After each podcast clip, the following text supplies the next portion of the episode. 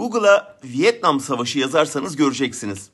İşgalci Amerikan askerleri topraklarını savunan Vietcongluları can çekişerek ölsünler diye alçaktan uçan helikopterlerden atmışlar.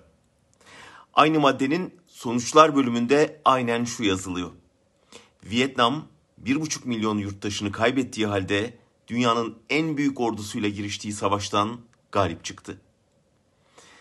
Bazen zulüm zafere yetmez. Hatta tersine zulmedileni hırslandırır, güçlendirir, ona ummadığı bir dayanışma ağı sağlar.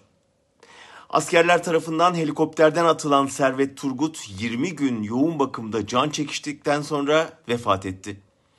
Bu alışılmadık işkence yöntemine pek tepki gelmedi. Devlet utanmak, soruşturmak, yargılamak şöyle dursun. Zulmü Turgut'un cenaze terörüne de taşıdı. Sivil polislerin taziye baskınını izlemişsinizdir. İktidarın zulüm lisansını elde tutmanın ne yapsalar hesap vermeyecekleri zannının kibriyle acılı aileye son görevinde bile tehditler savuruyorlar. Son dönem sıkça Nazi dönemi suçluları üzerine okuyorum.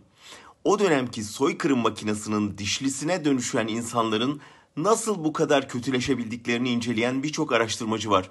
Bunlardan Hannah Arendt bu suç ortaklarının korkunç canavarlar filan değil, düşünme yetisini ve muhakeme hissini kaybetmiş sıradan insanlar olduğu teşhisini yapıyor.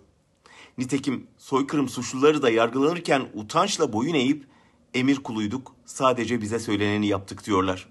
Arendt buna kötülüğün sıradanlığı adını veriyor. Bir insanı tarladan alıp helikopterden atmak, sonra ailesinin taziyesini basıp acısını bile yaşatmamak, evet devlet terörüdür. Ancak bu terörü uygulayanların tavrı ancak sıradanlaşmış bir kötülükle açıklanabilir. Bu ahlaki çöküş ve rehabilitasyonu yarının Türkiye'sinde en çok konuşacağımız konular olacak. Helikopterden insan atıp hesabı sorulmayacak sananlara Vietnam Savaşı'nı okumalarını ya da Adolf Eichmann filmini izlemelerini tavsiye ederim. Sonuçlar bölümü özellikle onları ilgilendiriyor.